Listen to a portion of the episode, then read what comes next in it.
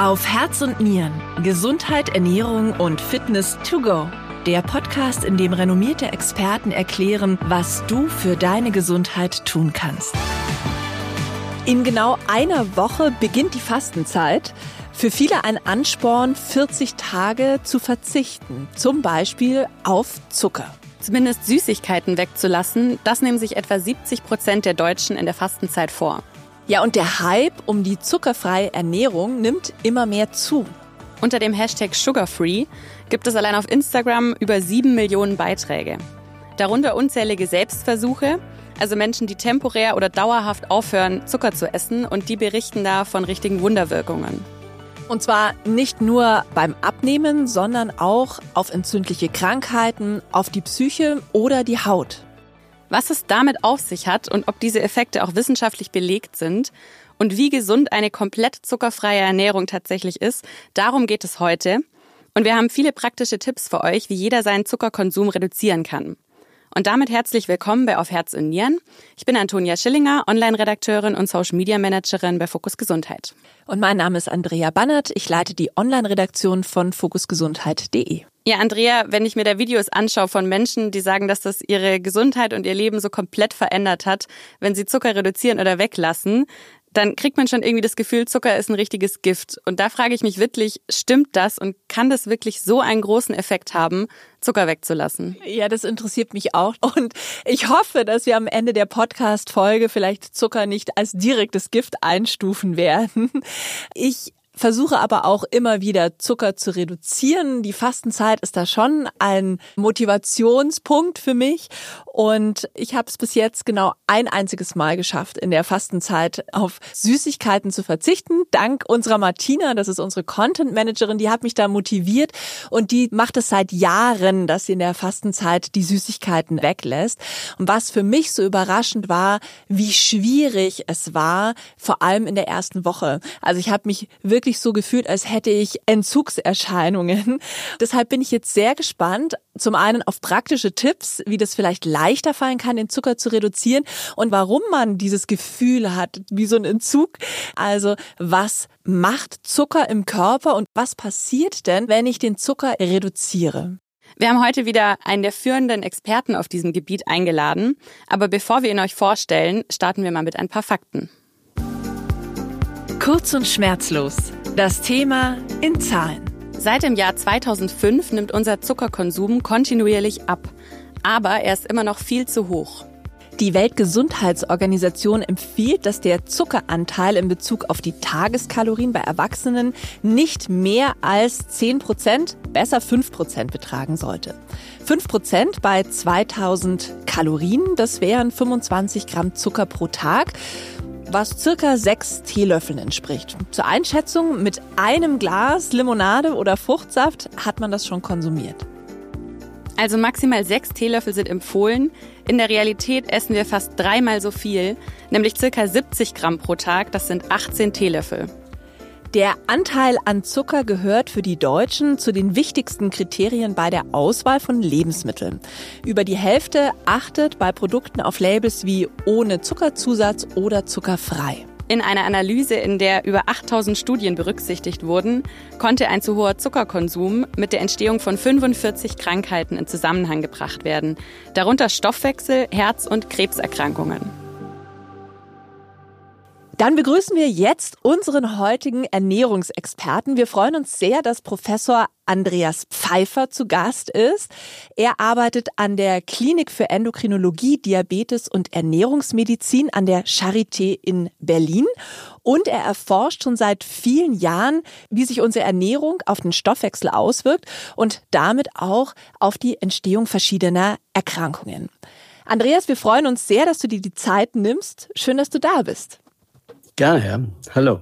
Ich habe eine Studie vom Max-Planck-Institut für Stoffwechselforschung in Köln gefunden und die besagt, dass regelmäßiger Konsum von Zucker und auch Fett sogar die Hirnstrukturen verändert. Das Gehirn verlangt quasi genau nach zuckerreichen Lebensmitteln und das kann sogar zu körperlichen Symptomatiken wie Kopfschmerzen, Erschöpfung, Gereiztheit gehen, wenn man Zucker weglässt. Jetzt mal ganz provokant gefragt, Ist Zucker sowas wie eine Droge, Andreas? Also dieses Paper hat genau diese Frage eigentlich adressiert. Also die Abteilung dort im Max-Planck-Institut kümmert sich vor allen Dingen um die Verdrahtung vom Gehirn, also die Hormone, die das Gehirn beeinflussen und steuern. Und das ist nun eine Studie beim Menschen. Die meisten Studien sind ja bei Mäusen. Bei Mäusen kann man eben sehr viel genauer ins Hirn reingucken natürlich als bei Menschen.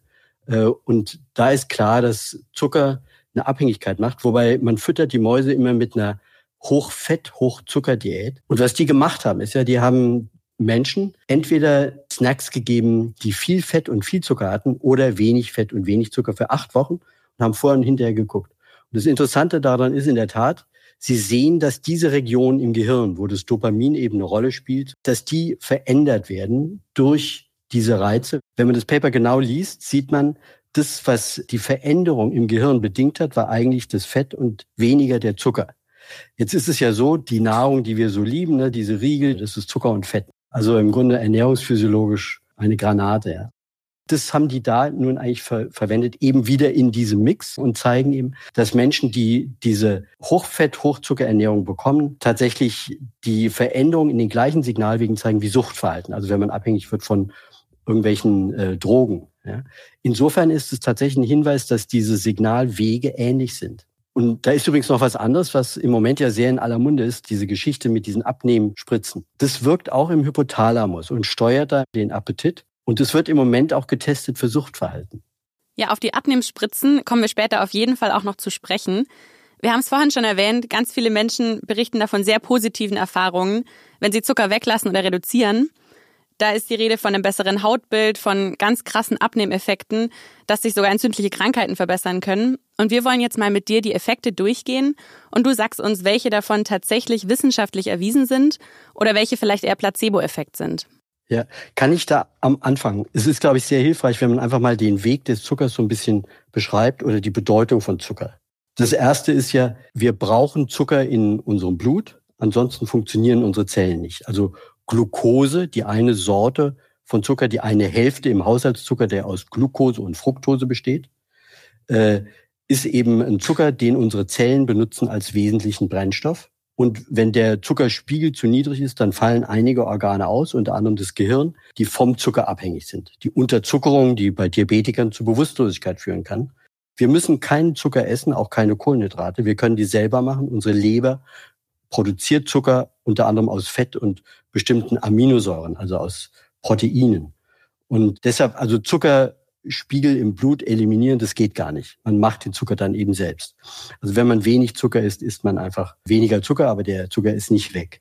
Dann das zweite ist, was passiert, wenn man Zucker isst oder Nahrungsmittel, die solche Kohlenhydrate enthalten. Das kommt in den Darm und der Zucker, die Glucose und Fructose wird ganz schnell gespalten von Enzymen, so dass das ganz schnell im oberen Dünndarm aufgenommen wird.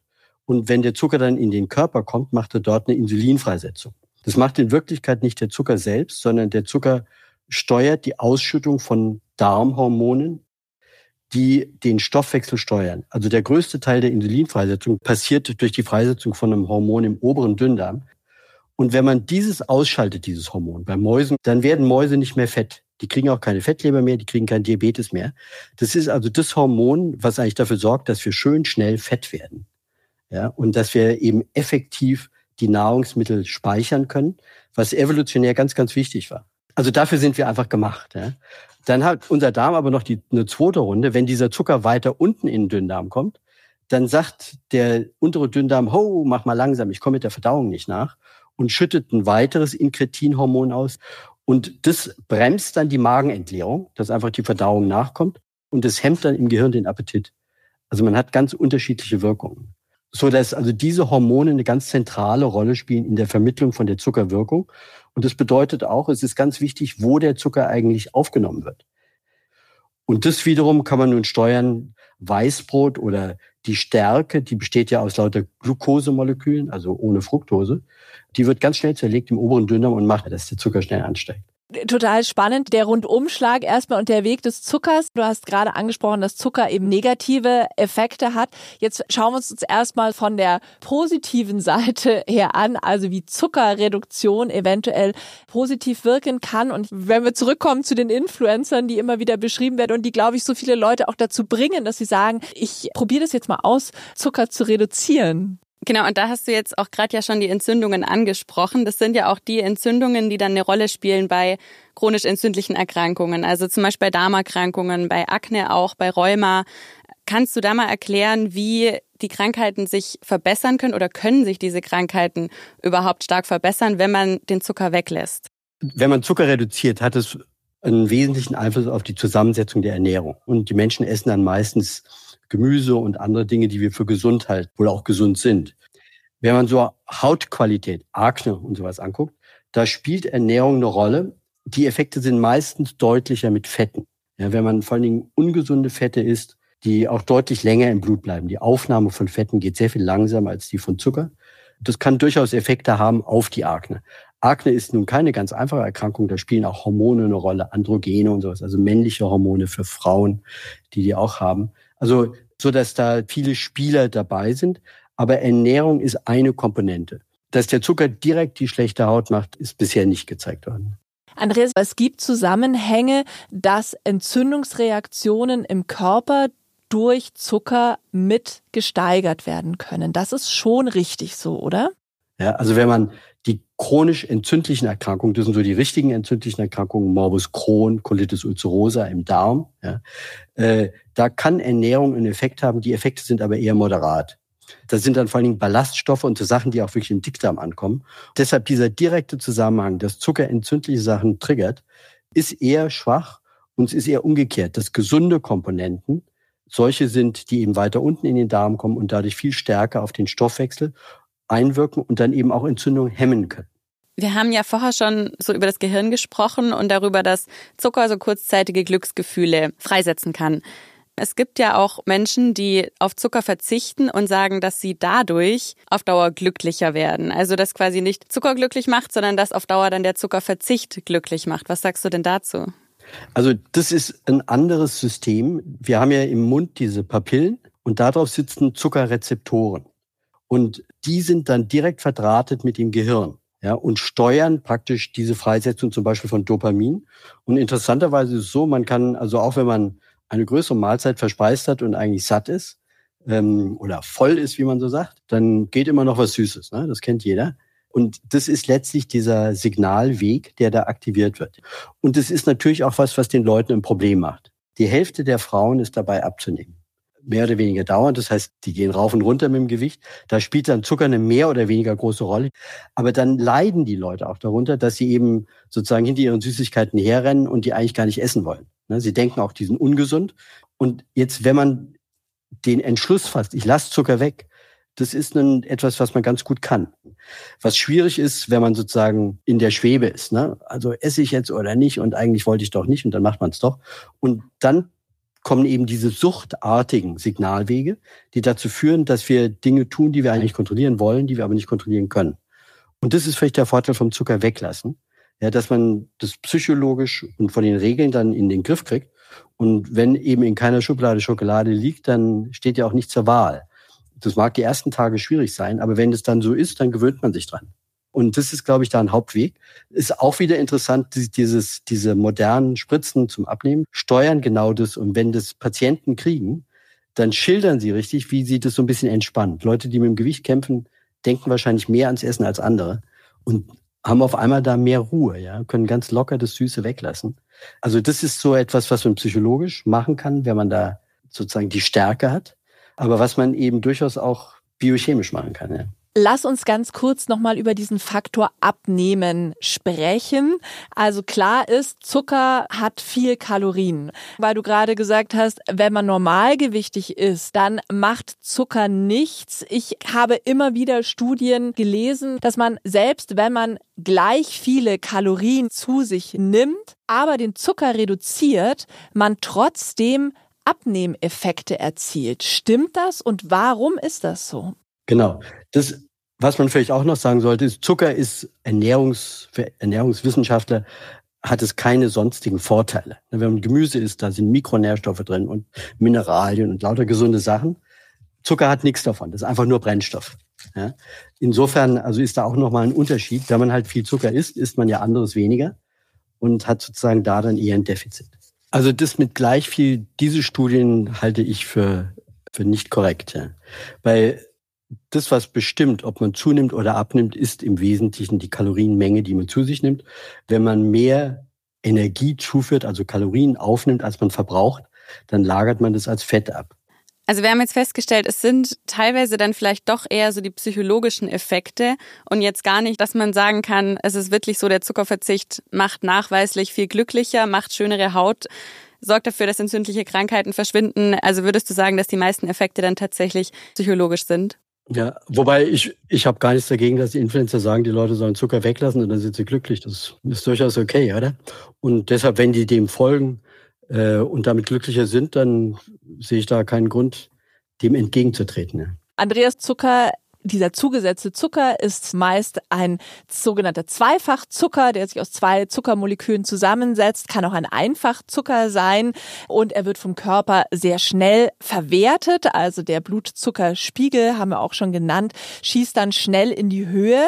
Aber auch Kohlenhydrate sind aus Zuckermolekülen zusammengesetzt, also in langen Ketten. Stärke ist ein Beispiel, da kommt das zum Beispiel vor in Kartoffeln, Brot ähm, und der Körper braucht dann länger, um diese Kohlenhydrate eben aufzuspalten. Dann geht der Blutzuckerspiegel nicht ganz so schnell in die Höhe. Und Andreas, es macht dann auch einen Unterschied, wie chemisch diese Zuckermoleküle in solchen Ketten verknüpft sind. Und hast du gesagt, da gibt es Dinge, die sind sozusagen gesundheitlich besser als andere. Kannst du uns das mal auf der Lebensmittelebene einordnen? Ja, was, wie diese Kohlenhydrate wirken und was sich da besser auswirkt auf dem Körper und was schlechter ist? Genau. Also Stärke ist die Form, wie wir Zucker meistens zuführen. Also in Brot eben das Getreide hat eben so etwa 70 Prozent Stärke, 10 Prozent Proteine. Kartoffeln haben ganz viel, Reis hat ganz viel. Sowohl Kartoffeln wie Reis wie Weißbrot sind direkt verknüpft mit Diabetes und vielen Erkrankungsrisiken und sind ganz oben auf der Negativliste. Das ist gerade eine schöne Studie in 182 Ländern erschienen, wo das ganz oben auf der Liste steht. Und während ähm, die gleichen Kohlenhydrate, wenn die ganz langsam verdaut sind, die sind dann wiederum sehr gesund, weil sie kaum gespalten werden und eben ganz anders verwertet werden. Jetzt bei Stärke, das sind lange Zuckermoleküle an einer Kette, die können wir aber blitzeschnelle spalten im oberen Dünndarm, wenn die gut verfügbar ist. Und sie ist dann gut verfügbar, wenn das gemahlenes Weißmehl ist, ohne Ballaststoffe drin. Ja, das wäre genau das, was in Weißbrot zum Beispiel drin ist. Und das ist einfach dadurch, dass es so schnell aufgenommen wird, ziemlich ungesund. Ja, das ist sehr klar. Dann die Stärke, also die, die Kettenlänge der Stärke, da gibt's noch Amylose, Amylopektin, also die kann verzweigt sein, die Stärke oder nicht. Das spielt eine relativ geringe Rolle. Die Stärke kann aber auch überdreht werden, dann wird's resistente Stärke und dann wird sie ganz langsam verdaut und ist dann wieder ein Ballaststoff. Ja, also das findet man dann in manchen funktionellen Lebensmitteln und ist da auch durchaus äh, gesünder. Gibt es auch schöne Studien dazu, schon von vor 20 Jahren. Ja. Kannst du ein paar konkrete Beispiele für Lebensmittel nennen, wo so eine gesunde Stärke drin steckt? Also die, äh, das zweite ist der mechanische Faktor. Also wenn wir Weißmehl haben, ist es vermahlen und dann hat es ganz kleine Körner und das sind Riesenoberflächen, die werden schnell verdaut. Wenn wir das gleiche als Vollkornbrot essen und da sind die ganzen Körner drin, dann hat so ein Korn ja eine relativ kleine Oberfläche ne? und da müssen die Enzyme erstmal dran nagen. Das heißt, es kommt relativ weit unten in den Darm und wird dann auch zum ganzen Teil fermentiert. Deshalb ist Vollkorn nicht nur wegen der Ballaststoffe, sondern auch wegen der Zusammensetzung deutlich gesünder. Wenn man Vollkornbrot nimmt und es vermahlt, hat es den gleichen glykämischen Index, also den gleichen Blutzuckeranstieg wie Weißbrot oder in der Nähe zumindest. Ja. Ballaststoffe, die verzögern so moderat mehr oder weniger die Zuckeraufnahme, aber das ist kein so ein großer Effekt. Ja während der Ballaststoff an sich dann durchaus positive Wirkungen hat, weil er eben weiter unten in den Darm kommt. Also da spielt eben bei solchen kohlenhydratreichen Gemüsen, also äh, Reis, ähm, Weißbrot, geschälter Reis, ne? Vollkornreis ist das gleiche, wäre wieder viel gesünder, äh, spielt da eine ganz wesentliche Rolle. Dann kann man weiter die Zuckermoleküle natürlich modifizieren. Das wäre jetzt sowas, dass man diese die Verbindung zwischen den Zuckern so modifiziert, dass sie nicht schnell gespalten werden. Und dann kommt es weiter unten in den Darm. Ja. Und äh, das Dritte wäre, dass man vor allen Dingen Fructose nimmt. Ja. Darf, äh, darf ich Andreas, da ganz kurz einhaken mit der Modifizierung. Ist das etwas, was in unserer Lebensmittelindustrie tatsächlich gemacht wird? Und wo findet man das dann? Oder sprichst du jetzt von einer natürlichen Modifizierung, die in bestimmten Lebensmitteln vorkommt? Ja, also diese, dieser Zucker, dieser Haushaltszucker, wo die Glucose und Fructose umgekehrt verknüpft ist, also die Isomaltulose oder Palatinose, das hat man entdeckt in den 30er Jahren, das macht eigentlich ein Bakterium, das verknüpft den Zucker andersrum, dann kommen die anderen Bakterien nicht mehr dran. Und das findet man in ganz vielen Bonbons, die keine Karies machen. Ne, Zucker hat ja eine wesentliche Wirkung, Karies. Die ist sehr gut nachweisbar. Und die wird damit eben vermieden, weil die meisten Bakterien das nicht mehr spalten können. Also das wäre so etwas, das kann man übrigens kaufen, ist deutlich teurer als Zucker. Und die Industrie benutzt dann auch eher weniger, weil eben Zucker ist unglaublich billig. Ne? Der kostet industriell 15 Cent pro Kilogramm oder so. Ja. Und also wenn diese Isomaltulose kostet dann vielleicht einen Euro oder zwei, das ist dann schon viel zu teuer für viele Hersteller. Ja. Aber das wäre eigentlich durchaus gesünder, wenn man das benutzen würde. Und ansonsten sind die ganzen gesunden Nahrungsmittel haben eben viel mehr von diesen langsam verdaulichen Zuckern. Und es gibt dann auch so Tricks, was die Ernährungswissenschaftler und Ernährungsberater einem gerne erzählen. Wenn man zum Beispiel Kartoffeln nimmt und die kocht und dann kalt werden lässt, dann wieder warm macht, dann geht ein Teil der Stärke in resistente Stärke über und wird etwas langsamer gespalten. Der Effekt ist nicht groß, aber es sind so 10, 15 Milligramm pro Deziliter Zuckeranstieg nach dem Essen, die man damit vermindern kann. Geht auch mit Reis oder auch mit Nudeln. Ja, also äh, das finde ich ja total spannend, das habe ich noch nie gehört. Andreas, mal ganz konkret, äh, wie lange muss ich das ab, du hast gesagt, abkühlen lassen? Ähm, genau. Und, und darf ich es danach wieder erwärmen? Ja, wenn ich es lieber warm die, essen? Genau, also da gibt es zahllose Studien drüber. Das ist nicht neu. Äh, die, also es ist aber in, es findet sich in vielen Ernährungsberatungsdingern und so. Ja. Also es macht einen gewissen Effekt und der ist auch reproduzierbar und mal größer, mal weniger groß. Aber im Grunde heißt es, man kocht die und dann würde man Kartoffelsalat wäre also ein bisschen günstiger. Da sind sie dann noch kalt.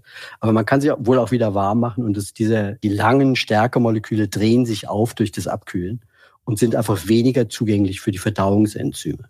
Also einmal ganz ja. abkühlen lassen quasi und Genau. Dann und also einmal in den Eisschrank stellen und am nächsten Tag essen, dann ist dann hat man so einen gewissen Effekt. Also Nudeln immer vorkochen und zwischendrin in den Kühlschrank packen. Ja, ja spannend. Am besten am Anfang der Woche einfach einmal einen großen Topf Nudeln machen. Ja, und dann oder so.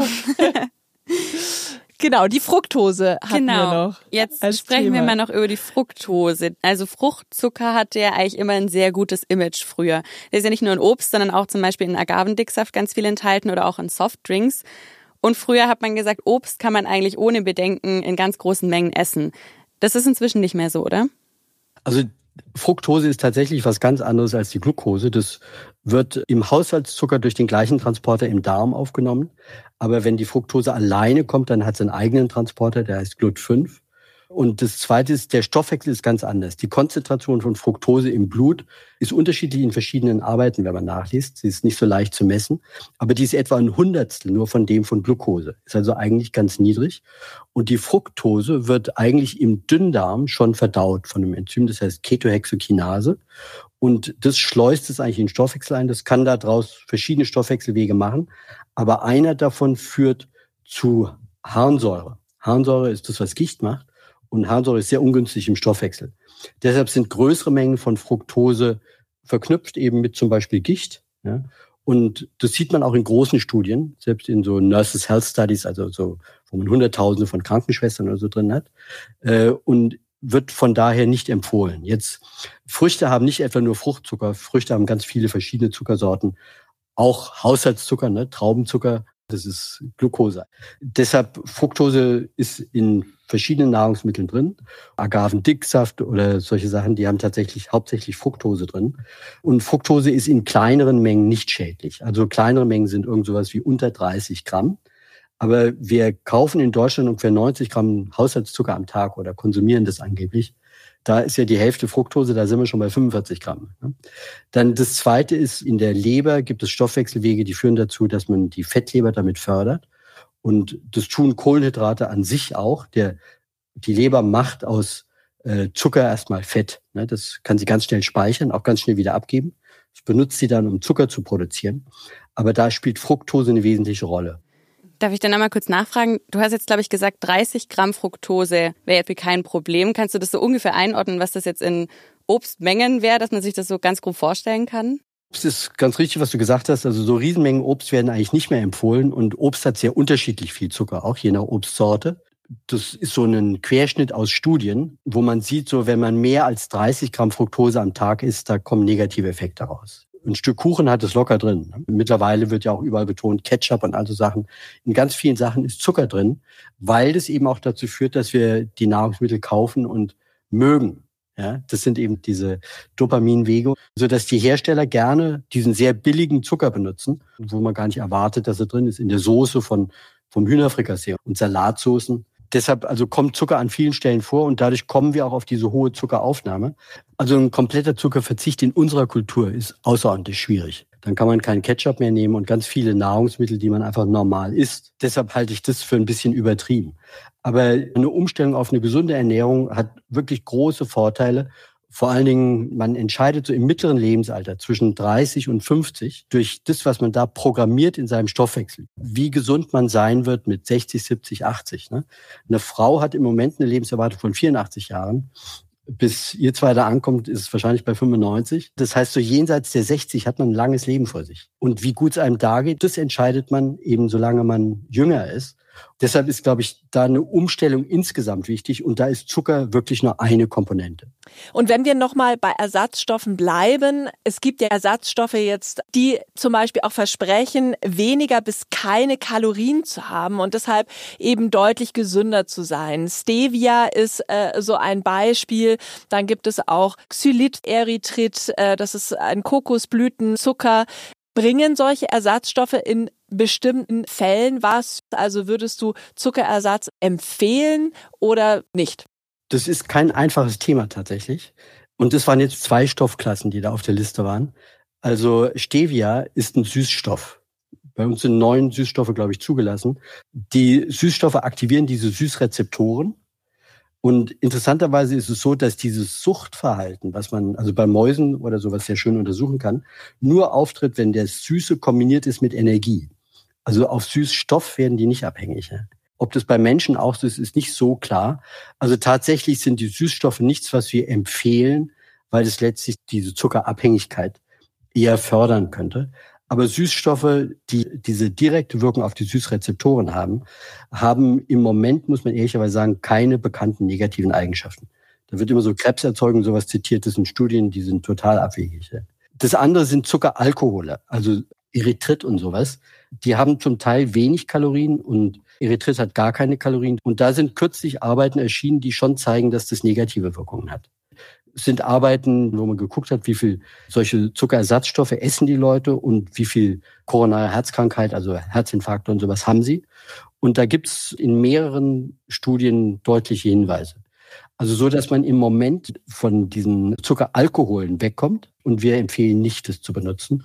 Oder wenn dann, also ein Bonbon ist da nicht das Problem, aber das, also statt Zucker zu nehmen im Kuchen, das ist ja so, wie das verwendet wird, das ist weiß, das kann man nehmen wie Zucker, ähm, das würden wir nicht empfehlen.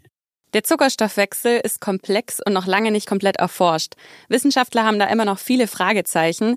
Vor kurzem gab es aber einen Durchbruch in der Erforschung unseres Stoffwechsels. Zeitreise. Der Blick in die Glaskugel. Ja, seit etwa einem halben Jahr ist die heiß diskutierte Abnehmspritze jetzt auf dem Markt. Das ist ein Medikament für Adipositas-Patienten und gilt als Hoffnungsträger, weil man sehr schnell viel Gewicht verlieren kann. Das Sättigungsgefühl wird gefördert, aber es bringt auch Nebenwirkungen mit sich, ist relativ teuer und wird eben nur dann eingesetzt, wenn alle anderen Abnehmmethoden nicht zum Erfolg geführt haben. Ja, trotzdem sprechen manche Ärzte von einem Wundermittel. Und jetzt blicken wir mal 10 bis 15 Jahre in die Zukunft und wir gehen jetzt einfach mal davon aus, dass das Medikament immer weiterentwickelt und optimiert wurde. Wir stellen uns vor, dass die Abnehmspritze für jeden erschwinglich ist, keine Nebenwirkungen mehr hat und man es eben einsetzen kann, wenn man einfach ein bisschen abnehmen möchte. Also keiner muss sich mehr um gesunde oder um zuckerreduzierte Ernährung kümmern, weil wenn man ein paar Kilos zugelegt hat, dann spritzt man sie einfach wieder weg. Andreas, was sagst du denn zu unserem sehr gewagten und vielleicht auch moralisch ein bisschen fragwürdigen Gedankenexperiment? Also ihr seid da ganz realistisch. Da ist eine Mordsentwicklung. Die ist allerdings nicht erst seit einem halben Jahr, sondern tatsächlich benutzen wir diese Darmhormone in der Diabetestherapie seit über zehn Jahren. Und das, was dieses GLP-1-Agonist, was da jetzt in den Vordergrund getreten ist, ist im Moment der Endpunkt von der Entwicklung, die aber ganz rasant weitergeht im Augenblick. Spielen übrigens Deutsche auch eine ganz wesentliche Rolle. Professor Kreuzfeld in Göttingen war einer und Matthias Schöp, der jetzt das Helmholtz-Zentrum in München leitet, ist da auch eine Figur. Und äh, der Herr Di Marchi ist der Chemiker, der da wirklich genial ist. Die haben mittlerweile schon die nächste Pipeline entwickelt und die ist jetzt auch schon gerade auf dem Markt angekommen. Munjaro heißt es, was da jetzt gerade verfügbar wird. Die benutzen noch das Chip und die nächste Runde, Retatrutide heißt es, die hat noch das Glucagon als drittes Hormon drin. Da kommt man sogar noch weiter.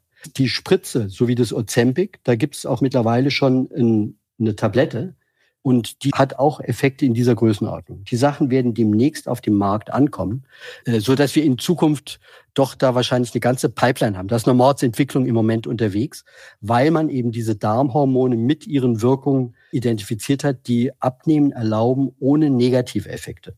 Und man muss sagen, bei dem Ozempic ist es ja tatsächlich so, dass da große Studien schon mit zigtausend Leuten da sind, die eben belegen, dass das günstig ist fürs Herz. Man hat weniger Herzinfarkte damit. Ist auch günstig für die Nieren. Man hat also auch weniger Nierenprobleme damit. So dass also die Frage ist, wie gesund ist es eigentlich für Hinz und Kunz? Ja? Das ist schon eine Entwicklung, die ist sehr interessant. Nicht jeder verträgt es. Bei manchen Leuten macht es anhaltende Übelkeit.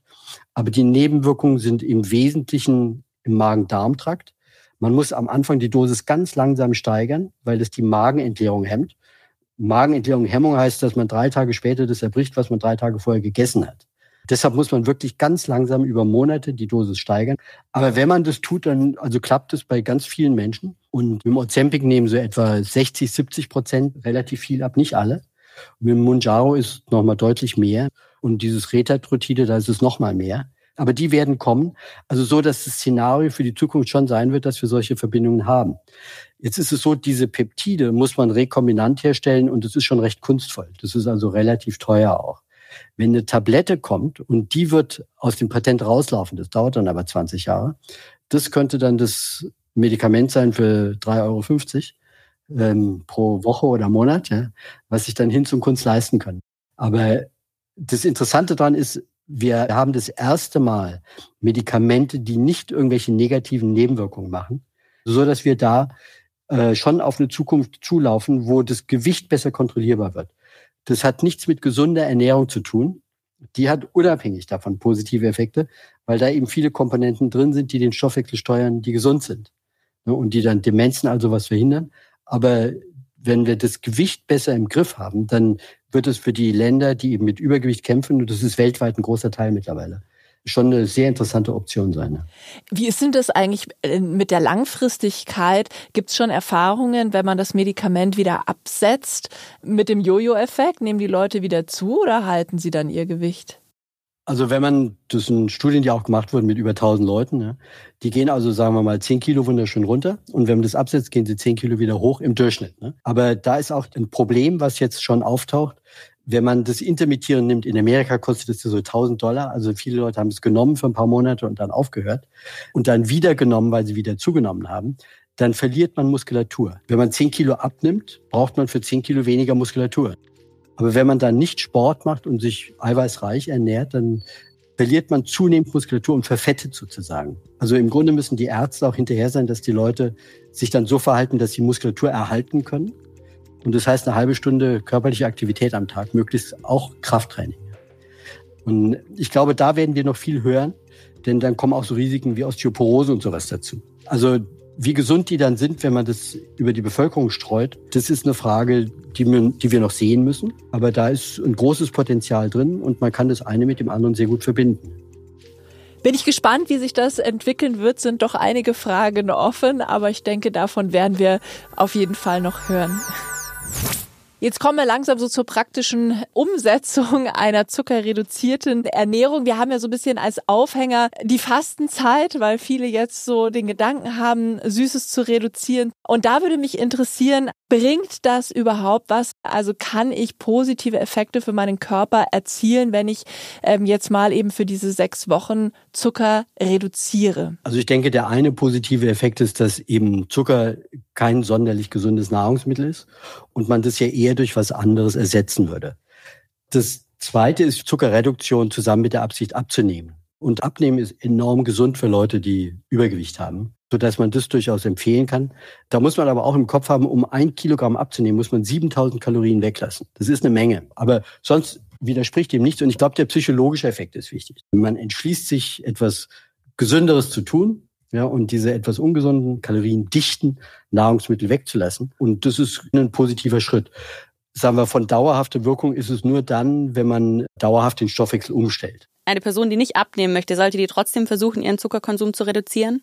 Also man sollte zunächst mal gucken, wo man den isst. Die meisten Menschen snacken.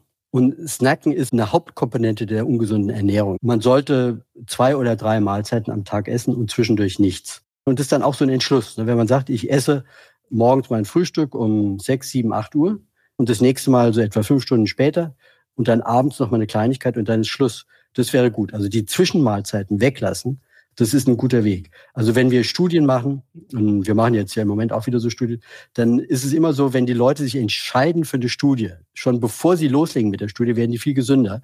Und der Hauptgrund ist, weil sie die Snacks weglassen. Ja, dann haben sie sozusagen, ne, da, da kommt sowas auf sie zu, ne, und dann fängt man schon an und denkt über sowas nach. Um versteckten Zucker zu enttarnen, haben wir ein paar Tipps, worauf ihr beim Einkaufen achten könnt. Und zum Schluss unser Goodie to go.